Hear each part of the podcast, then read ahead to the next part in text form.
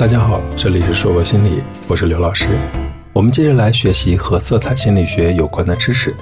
今天我们要来讲的色彩心理学当中的红色心理学。谈到红色，好像瞬间就被激活了一样，觉得有说不完的话题。有人说，红色是最初的颜色，红色是人们最早命名的颜色，红色是三原色之一，在色相环中处于暖色的范围内，属于前进色。如果在装饰中使用红色，会给人以空间狭窄的感受。完全纯正的红色既不包含黄色，也不包含蓝色，被称为品红。而最令人惊讶的是，红色会让其他的颜色都显得有些发蓝。在过去，制作鲜红染料需要花费大量的时间和费用，因此物以稀为贵。用红色装饰的房间会被人认为是极度豪华与奢侈的。到了现代。由于装饰中使用红色显得过于强烈，所以红色在住宅中并不多见。但近来，红色被用来做点缀色的情况正在不断的增加。红色呢，也常被用作花布用色，但最好用于雅致的图案。这种温暖舒适的感受也可用在室内装潢中。想到红色，你会想到什么呢？是中国红、草莓红，还是樱桃红？有人还会想到玫瑰红。红色呢，可是男人女人都一样喜欢的颜色哦。在德国的这项调查研究中显示，百分之二十的男人和女人都喜欢红色，只有百分之二的男人和百分之三的女人不喜欢红色。性格外向的人大多喜欢红色，喜欢红色的人活泼好动，行动力强，运动神经还很发达呢。不过行动前容易不愿意深入思考。喜欢红色的人情绪起伏比较大，尤其在男女问题上。一旦发起火来，后果不堪设想。他们总是行动先于思考，说话也是口无遮拦的。此外，喜欢红色的人大多有的时候鲁莽热情，但是极富正义感。他们还很健谈呢，说起话来经常手舞足蹈的。喜欢红色的人富有魅力，但也有任性的一面，有时还挺无理的。再者，当人们渴望爱情的时候，也会倾向于喜欢红色。你知道吗？当你喜欢红色的时候，就是你充满干劲的时刻，这个时候是你在工作和生活方面都有目标的时候，也会努力的去争取实现它，并以良好的姿态去奋斗。在这样一个对自己充满信心的时刻，请积极大胆的开始行动吧。但是，往往在积极进取的时候，更容易陷入到恭维和奉承的甜蜜陷阱之中，容易让机会从眼前溜走，到头来白忙活一场呢。如果你已经有了这样的心理准备，那么请多进行冷静的判断，多听听来自周围的声音，情况可能就会好很多。有些人虽然心里喜欢红色，但却不太敢穿红色的衣服或佩戴红色的事物。这部分人对红色的热情还没有达到一定的程度，毕竟红色太醒目了。也许这些人并不太想引人注意，他们往往比较理性，但又渴望具有行动力。因而会喜欢上红色，这类人一旦感受到红色的魅力，就会一发而不可收拾。他们会突然全身上下都穿红色，连嘴唇都涂上鲜艳的红色。红色特别适合那些缺乏自信的人类，让他们可以由内而外的喜欢自己。除此之外，喜欢红色的你还要注意避免以下的事情哟：热情有的时候会在某一瞬间像火山一样喷发。但是往往又容易三分钟热度，难以持久。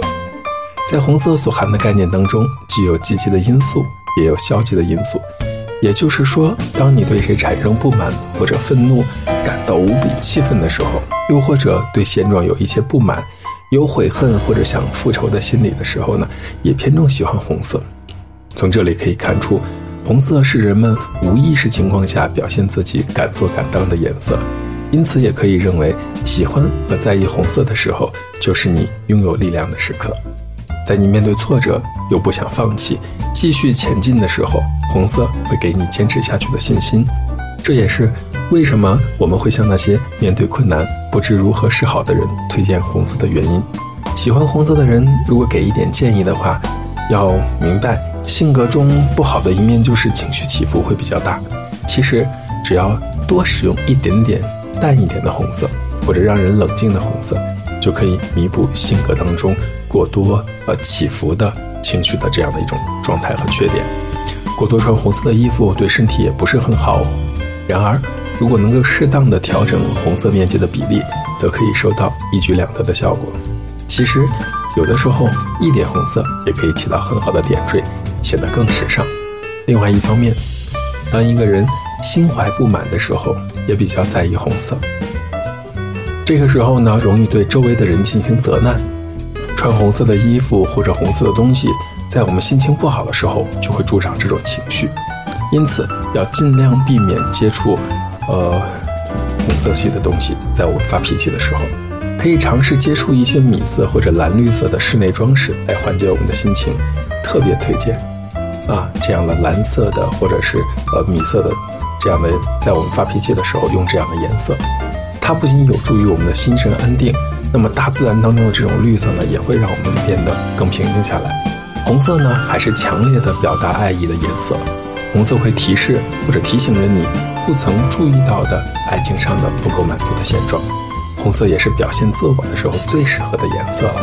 当你还在有这个敢作敢为的心情的时候啊，那这样的红色呢，就会让你的力量变得更加的明显。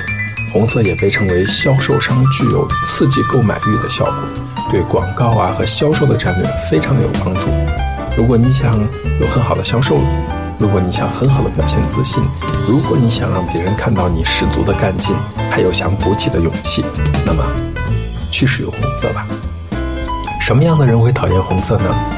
讨厌红色的人大多不容易满足，不是自己在梦想中受到了阻碍，就是工作的不顺心，难以进行下去。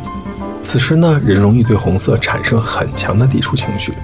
红色象征着行动力，而在梦想中受挫，在工作中不顺心，恰好呢是让自己处在了一种停滞不前的阶段，因此心理上容易产生不平衡感，以至于对红色产生很强的反感情绪。要知道，红色虽然可以让人热血沸腾、思维活跃，具有驱散慵懒和忧郁的作用，但是也容易让理性的判断和计算变得迟钝起来呢。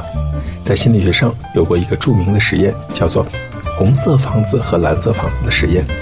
这个实验是这样的开展的：让被试者蒙住双眼，分别在两个屋子里各待上一段时间，然后对他的脑电波、心电图、体温、脉搏、呼吸次数、肌肉的紧张程度进行测定。结果显示，待在红色房子里的被试出现了血压升高、心跳次数、呼吸速度上升，甚至肌肉紧张的情况。就是所谓的紧张状态出现了，在这种情况下，让他们进行理性的判断和决定也显出了，也会变得明显的迟钝起来。如果我们以白色作为背景的话，那么最适合跟它搭配的颜色就是红色。接下来呢，就是橙色、黄色或者黑色。背景呢，如果是橙色和红色呢，在广告中加入到白色当中，就会有非常好的醒目的效果，很容易引起别人的注意。你知道吗？如果白色作为背景，为什么最醒目的是红色呢？因为红色会大大的引起人们的注意，会让人们产生很鲜明的感觉。也正因为红色具有很好的引人注目的效果，所以用在防止和禁止等警示意味很强的场所当中，我们都会用红色表示停止的意思。捕捉色彩的不只有我们的眼睛，我们的肌肤也在感受着色彩。为什么这样说呢？我们之前讲过，色彩的本质是电磁波的一种，是一种不停振动的电磁波。波长最长的红色可以在每秒钟振动四百五十八兆，波长最短的紫色一秒钟也可以震动七百八十九兆。波长最长的红色能给身体带来非常大的能量。利用这种效果呢，我们可以让自己发生不同的变化。说起能给人自信的颜色，毫无疑问肯定是红色啦。自卑的人经常不经意间就选择了灰色或者淡蓝色，然而穿上这种颜色只会给周围的人更加消极的印象。因此，想要提升积极和勇气，还是要首选红色的。怎么说呢？人们有自信的时候，或者陷入不安的时候，其实往往是不愿意选择红色的。这就需要我们在这样的时刻呢，拿出一点点勇气，大胆的去选择一条红色的领带或者围巾吧。会帮助我们很好的提升我们的自信的。想想我们的超级英雄，超人的内裤不就是红色的吗？所以红色内衣有它的一定的道理。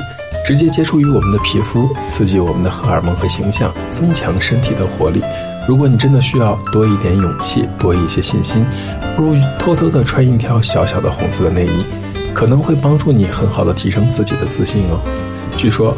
红色还有提高运动能力和增强竞争意识的效果。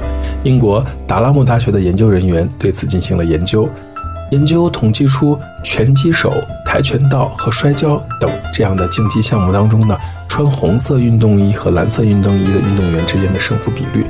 简单的说，统计了拳击、跆拳道、摔跤这些竞技项目，那有多少人穿了红色的运动衣，有多少人穿了蓝色的运动衣。结果显示，穿红色运动衣服的运动员获胜的几率明显的要高于穿蓝色运动，呃运动衣的运动员。如果两个人实力相当，穿红色的运动衣的运动员呢更容易获取胜利。红色不仅提高了运动的能力，增强了竞争意识。由于它是膨胀色，还给对手造成了压迫感，迫使其丧失斗志。红色呢也会对身体产生影响。周围如果布满了红色，就会导致血压升高，肾上腺素分泌增加。红色呢，也象征着火焰和力量。可是，为什么红色不是男性之色，一般都是女性在使用呢？红色原本就会给人一种强有力的感觉，但是在现代人的观念中，男性更适合蓝色或者黑色，而女性更适合红色。为什么会这样呢？在古西欧文明中，有男女分开用色的习惯。当时红色也不是女性的专属色啊，而蓝色才是圣母玛利亚的专属色呢，象征着女性之类。如此看来，现在男性使用蓝色和黑色，而女性使用红色，可能是人为造成的习惯。从婴儿时期，父母就给男孩子用蓝色，给女孩子用红色，久而久之呢，这种颜色方法好像就固定下来了，慢慢的形成了一种习惯。实际上，男性使用红色并没有什么不好。在电影中，男性开红色的法拉利跑车更能体现野性的一面呢。圣诞老人为什么要穿红色的衣服啊？很多人觉得留着长长的白胡子、穿一身红色衣服的圣诞老人是圣诞节必不可少的角色。据说圣诞老人是一名叫做尼古拉斯的圣人，每年的十二月，他都会给孩子们分发礼物。后来人们以尼古拉斯为原型，塑造出圣诞老人这一形象。可是，圣诞老人最初没有统一的服装。据资料记载，还出现过穿蓝色衣服的圣诞老人呢。到了一九三一年，美国可口可乐公司为了满足宣传的需要，在圣尼古拉斯祭祀服装的基础上，为圣诞老人设计服装，并把公司的形象红色作为圣诞老人衣服的颜色。由于可口可乐公司的大力宣传，穿红色衣服的圣诞老人形象很快的得到了很大的推广。没想到，孩子们做梦都想见到的圣诞老人，还隐藏着这样的秘密吧？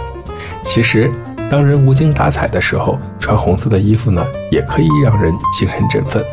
可是，当人容易疲劳或者出现慢性疲劳的时候，穿红色的衣服反而会更疲劳哦。当人开始想做一件事情的时候，穿红色的衣服还可以获得动力呢。在西方，红色曾是贵族社会与皇室服装的颜色。十二世纪，英国亨利二世将捕获狐狸定为皇室的娱乐活动，同时红色也成了捕获狐狸时的着装颜色。另外，颁奖典礼上通常会铺设红地毯，这里的红地毯代表了最真挚的敬意和最高级的礼遇。红色又象征着暴力下的血腥，由于红色可以使人联想到鲜血，因此它被视为生命的象征。正因为如此，许多部落认为红色有种特别的魔力。令人既尊敬又敬畏。直到19世纪末，红色仍为士兵常用的颜色。红色的军装继续象征着军队的强大。只是到了不再短兵相见、从掩体处以步枪射击的时候，士兵的颜色呢才开始用上了伪装色。红色代表着司法，在上个世纪的判决中，血要用血来抵偿，就是所谓的以血还血，以牙还牙。在中世纪时候。如果是开庭日，城市里会升起红色的三角旗，法官用红色的墨水写死亡判决，刽子手身着红衣。所谓“红色会令动物特别兴奋”的说法，只是一个谣传。让公牛发狂的，并非人尽皆知的红布，而是斗牛士以及助手用标枪刺公牛的行为激怒了他。斗牛士用一块蓝色的布也能达到同样的效果。公牛是在攻击移动的物体。无论是斗牛士手中的布，还是那腾挪闪躲没拿布的斗牛士，为盲人带路的狗也不能区分红色和绿色，这并不必要。没有交通信号灯，狗也必须做出正确的反应。如果一条导盲犬只依赖信号灯，反倒十分危险了。他必须注意到交通状况，并且借助于听觉使自己的行动变得更加的安全。说到红色，怎么能不提到我们自己的文化呢？在汉语中，红字大约出现在金文时期，而甲骨文中就有了赤橙黄绿青蓝紫的赤字，所以在中国古代。赤字就代表了各种不同鲜艳程度和明艳程度的红色。在中国的古代，红色也指被茜草、苏芳、檀木等草木的天然红色素经自染后所显现出的颜色。当然，能染成的红色除了这几种草，还包括胭脂虫。听起来是个不错的名字吧？但是和胭脂红可是两回事哦。胭脂虫事实上就是一种经过干燥处理后的母狮子。注意。不是在非洲大草原上奔跑的那种狮子，是长在树上会产卵的那种。怎么我有种感觉，瞬间毁了这个东西？言归正传，大约到了公元七世纪的唐代，红才成为了一个专有的颜色名词，专指拿色泽耀目、亮丽鲜明的红色，也是汉族最喜欢的颜色。在中国，红色象征着朝气、权力、地位、浪漫等内容。说到能代表中国的红色，那可多了去了。朱门酒肉臭，露有冻死骨的朱红色，用来做壁画颜料的朱砂色，涂在美人脸蛋儿上那明艳动人的胭脂红，还有石榴红、玫红、牡丹红、绛红色等等。其实中文学不好，连绛色是什么可能都不知道呢。绛色在中国传统的红色系列中也代表着赏心悦目、福气和香艳的颜色。注意，是香艳，不是抽的香烟哦。所谓。白雪凝琼貌，明珠点绛唇，指的就是这个了。其实，关于色彩心理学还有很多很多有趣的知识，在未来的日子里，我们一起学习。这里是硕博心理，红色心理学的知识讲到这里就结束了，再见。